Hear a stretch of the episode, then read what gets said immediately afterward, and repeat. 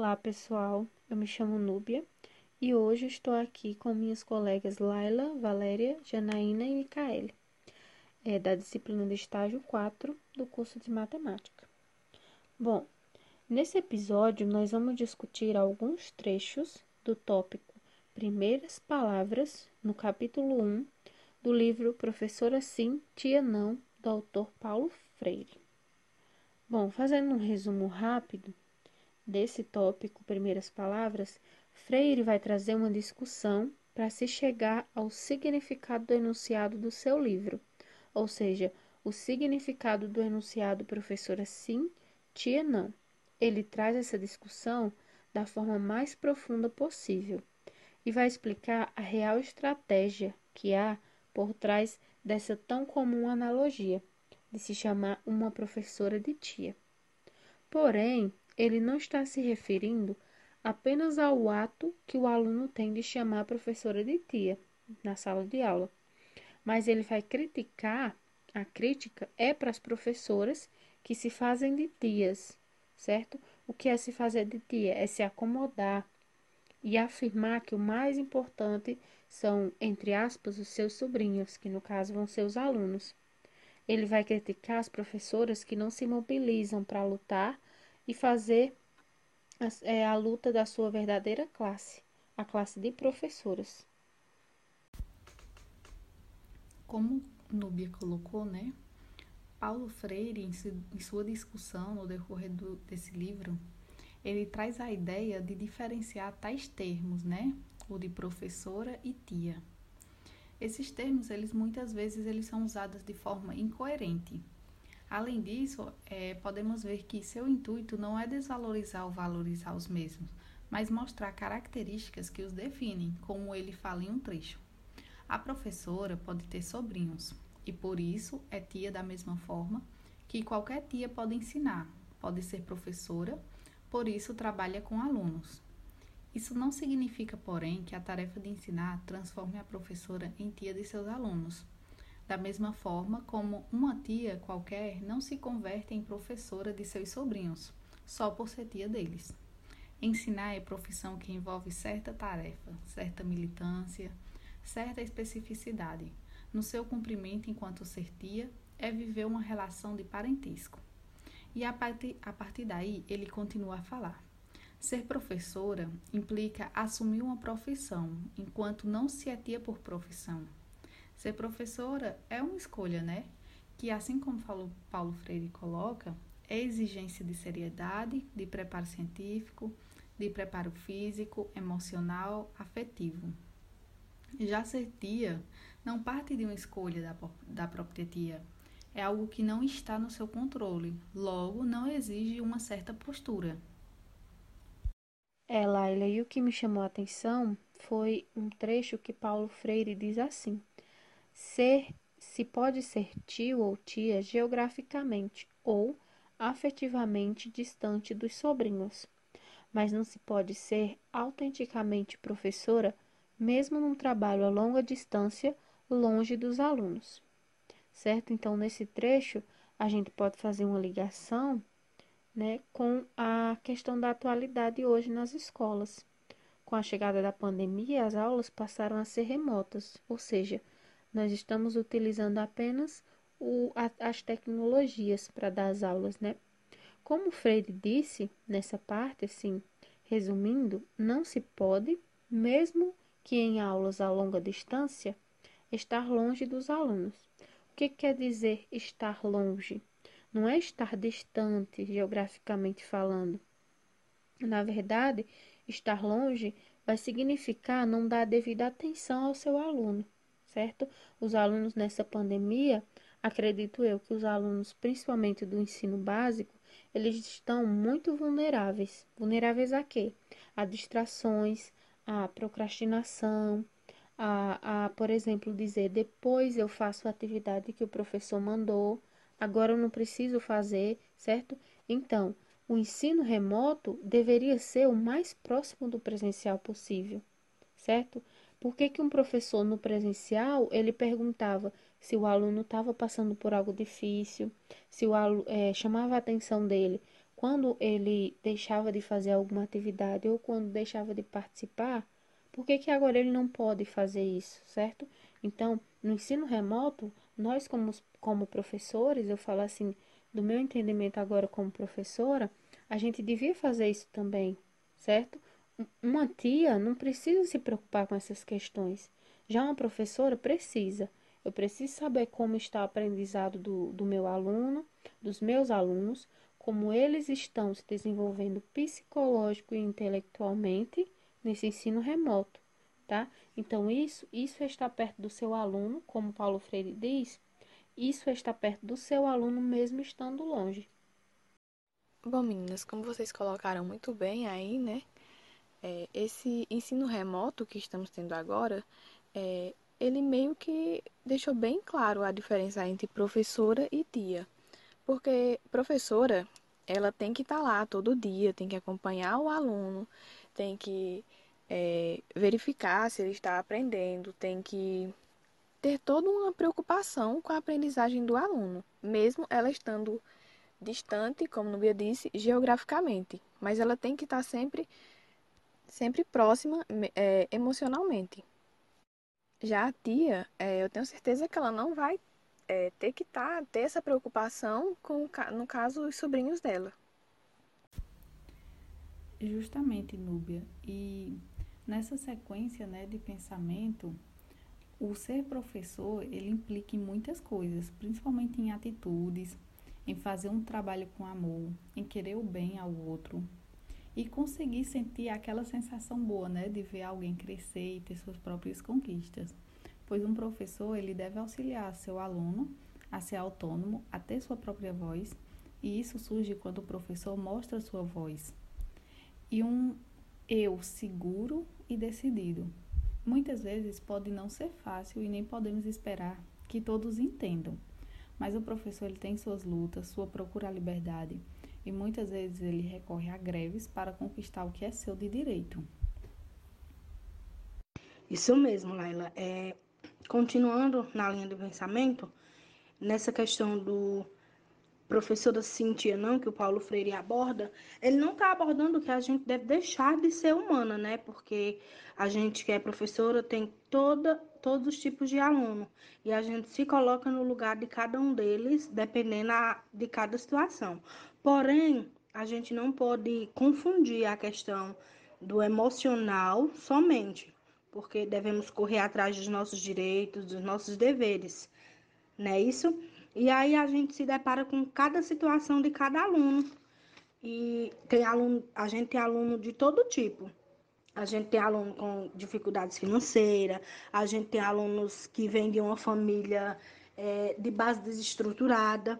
E nesse contexto de ser professora sim e tia não, ele não deixa de falar dessa questão também nas entrelinhas, certo?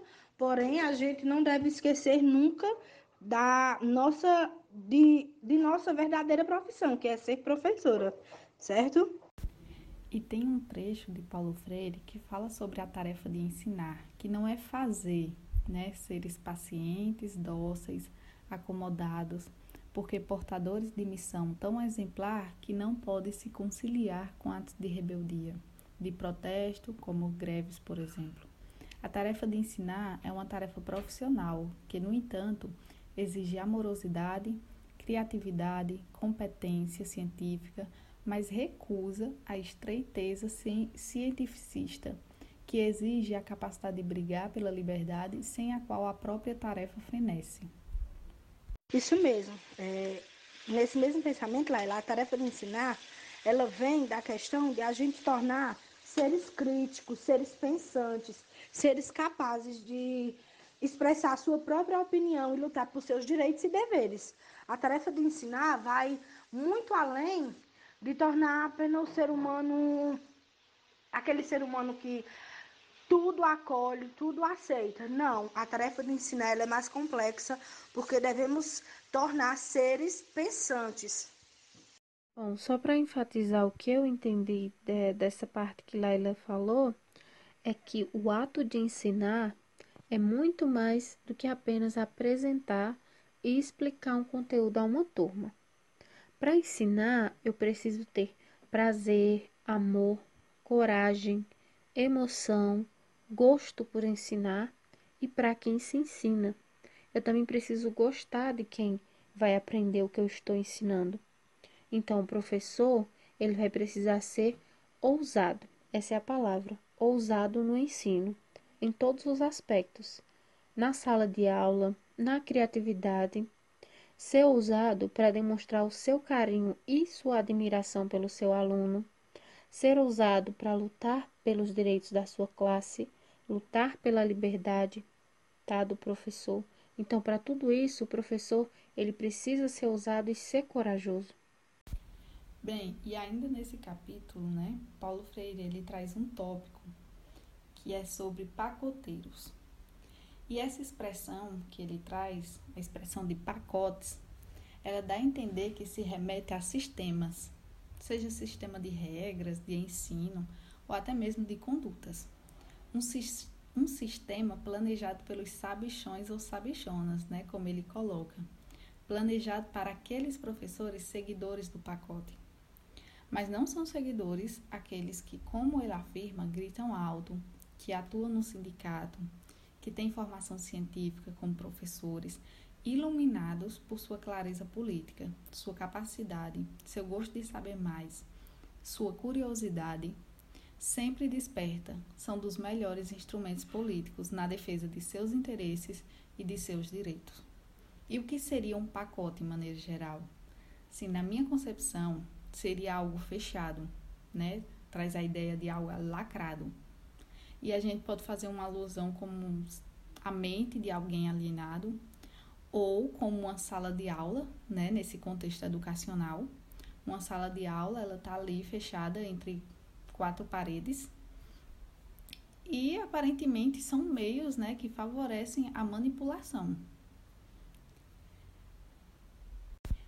Continuando, essa parte também é bem interessante, que ele afirma assim: e a extravagância de uma tal expectativa esta exatamente na contradição chocante entre o comportamento apassivado da professora, escrava do pacote, domesticada a seus guias, limitada na aventura de criar, contida em sua autonomia e na autonomia de sua escola, e o que se separa da prática dos pacotes. Crianças livres, críticas, criadoras. Os pacoteiros, né, são pessoas que abusam do autoritarismo, usando a ideia forjada que o ensino que eles propõem é um ensino que traz mentes críticas e criadoras. Né, usam como uma das ferramentas a alienação da professora em sala de aula, que ao se inserir nesse, nesse sistema, a gente pode ver a professora como uma forma de tia, né? Mas a alienação, muitas vezes, ela é motivada. No caso de escolas particulares, eles são motivados por medo de perder emprego, ao ir contra a direção ou aos ideais dos pais, né? Muitas vezes não tendo outra oportunidade de emprego, então ficam presos a seguir apenas aquilo que é passado pela escola, né? Apenas aqueles conteúdos, apenas aquela forma de interação que eles impõem. Já nos casos de escola pública, quando se é concursado, o medo ele pode até ser menor. Porém, a pressão dos pais não deixa de ocorrer, né, de tal, diante de tal inovação. Às vezes, alguns conteúdos abordados por professores, alguns questionamentos, discussões, são conteúdos em que, em casa, é, os pais já não valorizam tanto, né, já não põem em prática. E às vezes incomoda bastante. Bom, Laila citou como exemplo a alienação na escola particular. Nessa questão, nós podemos ver a figura do diretor ou da diretora né, como uma ferramenta que vai ser manipulada, que vai manipular alguém. Quem é que vai manipular o diretor ou a diretora ou a direção da escola? Vão ser as administrações autoritárias, certo? E quem é que vai ser manipulado pela, eh, pela direção? Vão ser as professoras.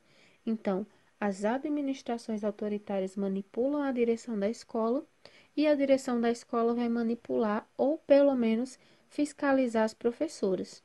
As professoras, por sua vez, como elas sabem que há muitos professores para que a escola fiscalize, elas, em vez de mostrar a sua voz, né, por ser uma escola particular, elas têm esse certo receio de mostrar a voz por medo de perder o emprego, né, como Laila disse. Então, ao invés de contrariar a direção, elas apenas se submetem à manipulação, tá? Por medo, por medo de não saber quando se está sendo fiscalizada, se esta é minha vez de ser fiscalizada. Então eu ajo como eu ajo como instinto de medo, medo de perder meu emprego. Então, por não saber quando está sendo ou não fiscalizada, elas se deixam ser manipuladas. Meninas, concordo plenamente com vocês. Nessa questão dos pacoteiros, é a triste realidade, eu digo por experiência própria. A gente chega nos primeiros dias de aula, aquela vontade de transformação, aquela vontade de libertação, aquela vontade de ajudar os alunos a interpretarem o mundo. Só que, infelizmente, somos barrados pelo sistema, pelo pacote fechado e lacrado, principalmente nas escolas particulares, né? A gente quer fazer de uma forma diferente, uma forma mais prazerosa para nós e para os alunos, principalmente para os alunos, como já foi dito anteriormente também, eu acho que não tem coisa melhor para um professor do que ver o aluno aprender de verdade, do que ver o aluno se transformar, não só em relação à educação em si, mas na vida, né? Até porque professor não é só aquele que o papel do professor em si não é só jogar conteúdo, jogar conteúdo, não é? Nós já vimos isso aqui também, né? Só que infelizmente por esse sistema a gente se aprisiona. Nós somos aprisionados. Né? Muitos têm medo realmente de perder o emprego. E querendo ou não, estamos sendo observados sempre. E se a gente foge, por exemplo, ao método de ensino, como as meninas falaram, tem aqueles que manipulam, né? E tem os manipulados, que infelizmente uns se dão por vencidos. Outros nem lutam, nem tentam. Já sabem que é assim, pronto, tem que seguir. Então, às vezes não é nem a direção em si, são os pais. Né? Dependendo do método de ensino, tem pai que cai em cima e não quer conversa. Então, os pais caem em cima da direção, principalmente nas escolas particulares, a direção cai em cima dos professores e estes, por vez, com medo de perder o emprego com medo de serem é, marcados, acabam se dando por vencidos e tendo que obedecer e fazer do jeito do pacote, né? Adiante, ele coloca: Uma das manhas de certos autoritários, cujo discurso bem que podia defender que professor é tia, e quanto mais bem comportada, melhor para a formação de seus sobrinhos, é a que fala claramente de que a escola é um espaço exclusivo do puro ensinar e do puro aprender. De um ensinar e de um aprender tão tecnicamente tratado, tão bem cuidado e seriamente defendido da natureza política, do ensinar e do aprender, que torna a escola os sonhos de quem pretende a preservação do status quo. Nessa fala, né, é, não sei se vocês também perceberam, mas eles defendem a professora ser tia, pois eles não querem que as professoras questionem as ações, né, as normas da, da escola. Eles querem, querem que elas entendam o seu papel e que o seu papel é o que? É ser passivo e paciente. Também eles falam de um ensino-aprendizagem exclusivo da escola. E, tipo, uma coisa que eu acho que todos podem perceber, né, durante as leituras dos livros de Paulo Freire, é que ensinar e aprender é algo além da escola, pois podem ser conquistados em diversos lugares e situações. E por fim, eles falam de um ensinar e aprender tecnicamente tratados, ou seja, um ensinar e aprender técnico, lógico, teórico, onde formula um conteúdo de uma forma decorativa, distante da realidade daquele aluno, e isso faz com que o aluno ele não tenha espaço para desenvolver sua criatividade. Isso mesmo, Laila. Complementando essa fala, a gente vê isso em pleno século XXI. Onde que eu posso dar um exemplo de que a gente vive isso? Eu falo disso como professora temporária. É, eles têm um partido político que eles defendem, e aí nós, como professoras temporárias, é, temos que aceitar o que eles dizem, por conta que, na maioria das vezes, o nosso emprego depende de alguém que está lá dentro por autoridade, que não deveria ser assim, mas como nós não temos um sindicato, certo? Que defende os nossos direitos e deveres, a gente muitas vezes fica coagida e é obrigado, na maioria das vezes, a concordar com certos atos, com certas é, ordens que são dadas, digamos assim, pela escola. Mesmo que você veja que está incorreto e você veja outros colegas discordando, que são os concursados, né?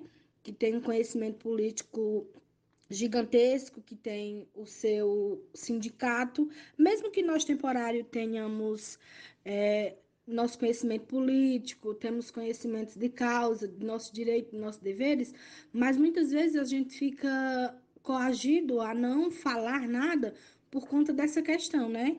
Do autoritarismo.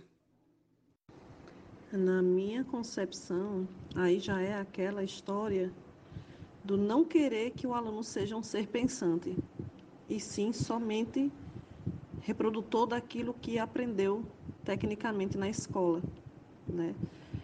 Quanto menos, né, no caso para política em geral, quanto menos o indivíduo conhece, melhor para os governantes, né? Porque menos eles vão saber dos direitos, menos eles vão fazer, vão saber das, vão conhecer as possibilidades que eles teriam caso aprendessem mais né? E a questão também da, do ensino em si, a professora não é. A, a, a aula em si não é só aquela dada dentro de uma sala. Não é? A aula é, é tudo que vier a ser dito sobre a vida. Não somente aquela, a, a, o científico em si, não só aquele decoreba não só aquela parte que a professora tem que ditar, né, como foi citado aqui, a professora tem que ditar e o aluno tem que dizer amém, obedecer, aprender, decorar e ponto. Né? O, o, o, os governantes em si não querem que os alunos aprendam a mais. Né? Eles, não, eles querem limitar o raciocínio justamente para não terem opositores, né? Para não terem opiniões adversas às deles. É, esse último comentário é como se não deixasse brecha, né, para ter outras opiniões, ter outra visão é, e expor até, porque, tipo, como ele estaria num, num ambiente autoritário, ele meio que não encontraria um espaço para se colocar, para dizer outra uma opinião diferente daquela que é passada, né? Meio que não sobra espaço para o debate. Bem, e uma frase que desse capítulo que eu achei bem forte, também achei que ela chama bastante atenção, é a seguinte: uma administração autoritária foge da democracia como o diabo da cruz. Tipo, dessa frase aí a gente pode tirar, pode entender, né, que o diabo ele corre da cruz, por quê? Porque são coisas opostas, né? O diabo ele não almeja a cruz. Assim como a autoridade, ela foge da democracia, porque a autoridade ela vem da ideia de ditar, de ser ditador. Não admite outras verdades, né? O ditador é aquele que ele fala, que ele fala tá certo e pronto. Já a democracia, ela defende o direito de ideias opostas, visto que cada indivíduo, ele tem um ponto de vista diferente. Então é isso. Bom, partindo para o próximo tópico, que se chama Grandes Obras e Cidadania, Freire vai tratar esse tópico aqui principalmente do governo, ou melhor, da figura que elegemos para gerir uma cidade, tá? Ele diz: pensa-se, por exemplo, em grande medida, que a administração depende totalmente da figura que se elege para a chefia do executivo. Dela ou dele, tudo se espera para a primeira semana de governo. Não se tem uma compreensão do governo como totalidade. Então, como Freire afirma nesse trecho, o povo tem a mentalidade de que o governo é o governante, tá? Eles pensam apenas na figura que vai governar e não pensam como realmente é o governo de verdade. Além disso, ele ainda cita que o erro do povo é pensar que um bom governante é somente aquele que faz grandes obras na cidade. Essa é uma das atribuições dele, certo? Mas as grandes obras da, que, que a população traz não são aquelas construções necessárias, ou seja, não são reformas de escolas, melhoria de hospitais, reformas em bairros menos favorecidos, tá? Na verdade, as grandes obras que o povo traz são aquelas que, que se referem a viadutos, jardins, avenidas, praças em bairros ricos da cidade. Ou seja, o que, que eles querem? Embelez, embelezar o que já está bonito. Essa questão da conscientização política, Freire fala também lá na terceira carta, inclusive a gente vai comentar um pouquinho depois sobre ela lá, um trechozinho. Essa questão da conscientização, né, é o, a fiscalização das obras governamentais, o que eles realmente estão fazendo, né? É a questão do pré e do pós. O pré seria o planejamento, seria os projetos, seriam as promessas. E o pós seria a fiscalização, seria a fiscalização por parte da população, né, para saber se realmente eles estão cumprindo o que prometeram.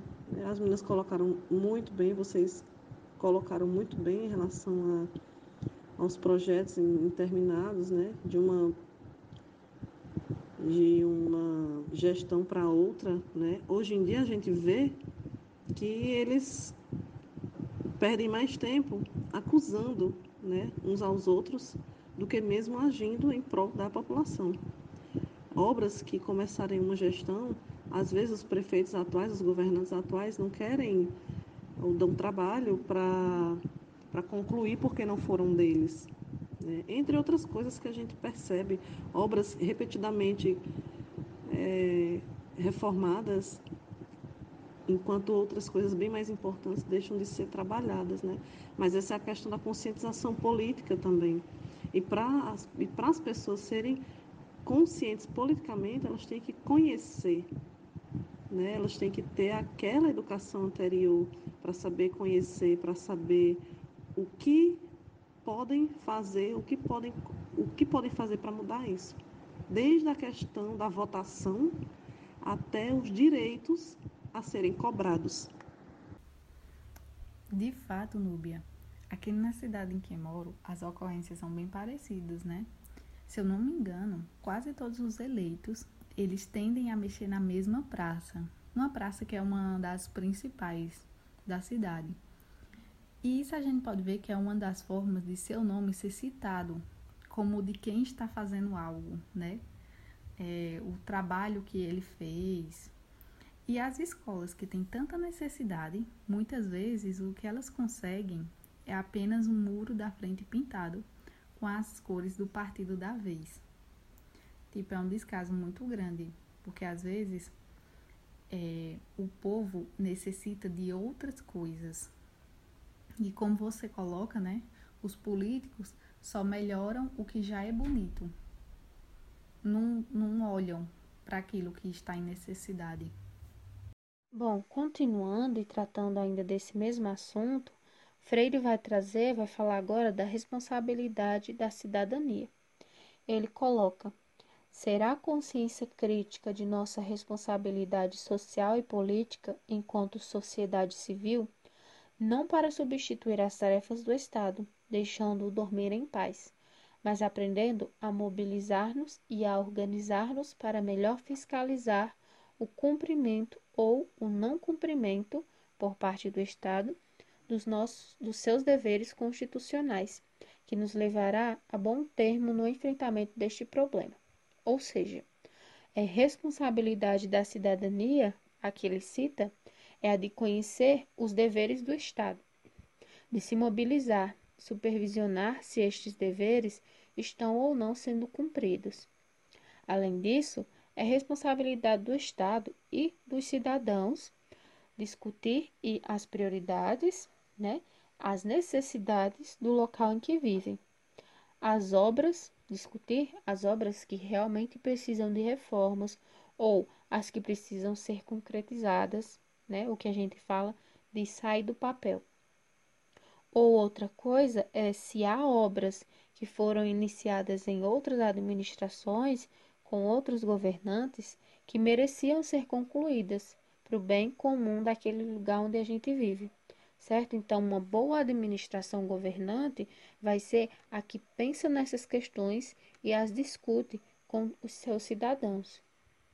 Pois é, os governantes deveriam, em vez de tentar meio que fazer seu nome, começando sempre coisas novas, né, a cada gestão, deveriam analisar o que é que de fato tá, é necessário para o bem comum, o que é que está faltando, o que é que pode continuar existindo, o que é que precisa ser terminado, é, no caso as obras né, que você citou. Se essa aquela obra que foi começada, será se ela vai trazer um bem para a minha comunidade?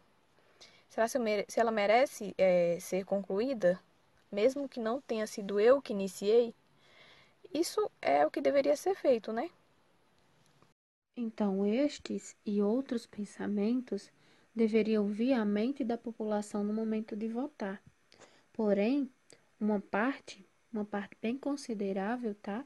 Vota no candidato A ou B porque ele ajudou ou porque ele prometeu alguma coisa e diz que quando se eleger vai é, lhe dar isso ou lhe proporcionar isso.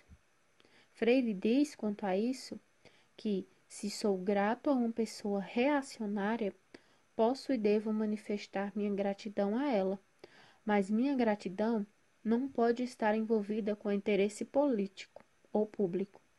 Minha gratidão não pode me levar a trabalhar contra o meu sonho, que não é só meu. Não tenho o direito de expô-lo para pagar uma dívida que é só minha, certo?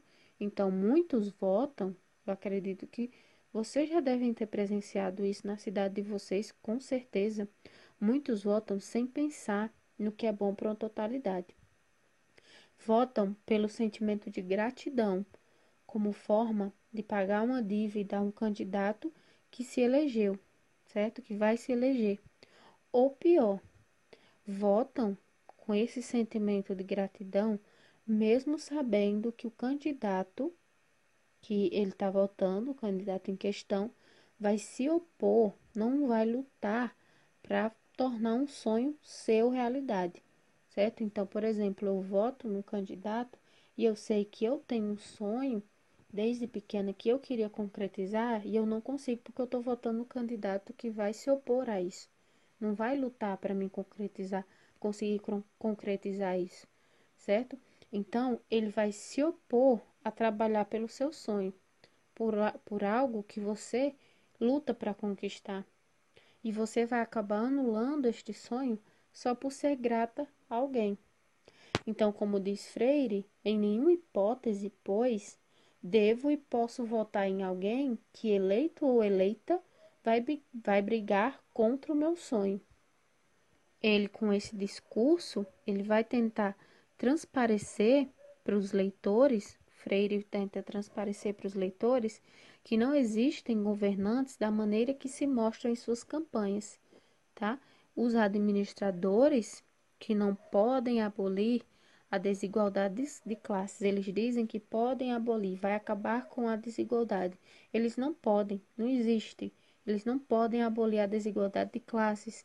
Eles não, é, eles não irão é, aboli-las, por quê? Porque elas vão sempre existir. As classes dominantes vão sempre existir, mesmo que mostrem o contrário, em seus discursos ideológicos, é, elas vão estar sempre ali. Pois uma coisa vai ser um discurso que apresenta, um discurso ideológico que ele apresenta em sua candidatura. Outra vai ser a sua prática quanto governante depois que ele for eleito. Bom, no próximo tópico, é, que se chama Adocicar e Amaciar, Freire começa, depois de concluir esse discurso de ideologias políticas, ele explica por que fez esse desvio da explicação do enunciado. Ele comenta: a tentativa de reduzir a professora à condição de tia é uma inocente armadilha ideológica em que, tentando se dar a ilusão de adocicar a vida da professora, o que se tenta é amaciar a sua capacidade de luta ou entretê-la no exercício de tarefas fundamentais. Ou seja, chamar ou tratar uma professora como tia, mesmo que seja uma comparação amorosa, na verdade é uma estratégia para desviar a professora de suas tarefas principais, certo? Tarefas como a de desafiar os alunos com jogos e competições, a de lhes mostrar a combinação entre discurso e prática, de lhes apresentar a luta dos fracos para conseguir sobreviver e ser parte do mundo em que vivemos, de lhes mostrar e discutir sobre o falso discurso que lhes diz que desigualdade, as desigualdades não existem. Freire ainda conclui: Mas você que está me lendo agora tem todo o direito de, sendo ou pretendendo ser professora, querer ser chamada de tia ou continuar a ser. Não pode, porém, é desconhecer as implicações escondidas na mãe ideológica que envolve a redução da condição de professora a tia. Ou seja, por isso, essa comparação entre professora e tia, para conseguir, né? Eles usam dessa comparação para conseguir que as professoras se mostrem despreocupadas quanto à luta de sua classe. Professoras podem ser chamadas de tias pelos seus alunos, se estas quiserem, claro, só não podem deixar de lutar pelos seus direitos. Ou seja, elas não devem ser parciais à luta de sua classe, nem se acomodar ao que for decidido por terceiros que desconhecem o cotidiano de um professor. Elas devem se unir e mostrar que escolheram, amam e lutam por sua profissão, do mesmo jeito que amam e lutam pelo aprendizado de seus alunos. Isso é uma condição que coloca os professores em posições que não têm lógica. Uma posição em que se o professor ele se impõe, então ele abandona ou descumpre seu dever de ensinar. Isso com aquela ideia que, que ele irá prejudicar os seus sobrinhos, né? Entre aspas. Porque quando o professor ele vê o seu aluno ou quando o argumento vem de que o, é, o aluno é como um sobrinho, né? Ele está transformando aquele professor ali, está tentando convencer que aquele professor ali é tia, né? Porque a tia ela jamais deveria fazer algo desse tipo, como se a mesma estivesse desamparando seus alunos sobrinhos. E anteriormente, né, Freire ele coloca as exigências basilares, que são como os pilares né, da união e luta de professores, onde assim eles poderiam, poderão conquistar suas vitórias. Entre elas é, está de jamais entender como uma luta singular ou individual. Né? O, é, os professores eles devem estar juntos nessa luta, devem estar sempre ao lado dos seus companheiros e desafiar também os órgãos de, os órgãos de sua categoria. É, diante dessa união necessária, né? Aqui vai um pensamento meu, na verdade eu eu nunca nunca presenciei, nunca vi da mesma forma que os professores da rede pública se unem, fazem greves em prol de um bem comum, né? Um, um bem é, é, comum à classe, eu nunca vi professores da rede privada tentando também mudanças, né? porque a gente fala muito em professores, professores, e, e geralmente o pessoal vê, tem logo aquela imagem de professor de, de rede pública.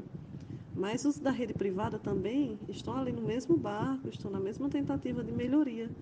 Porém, se resume a algo interno.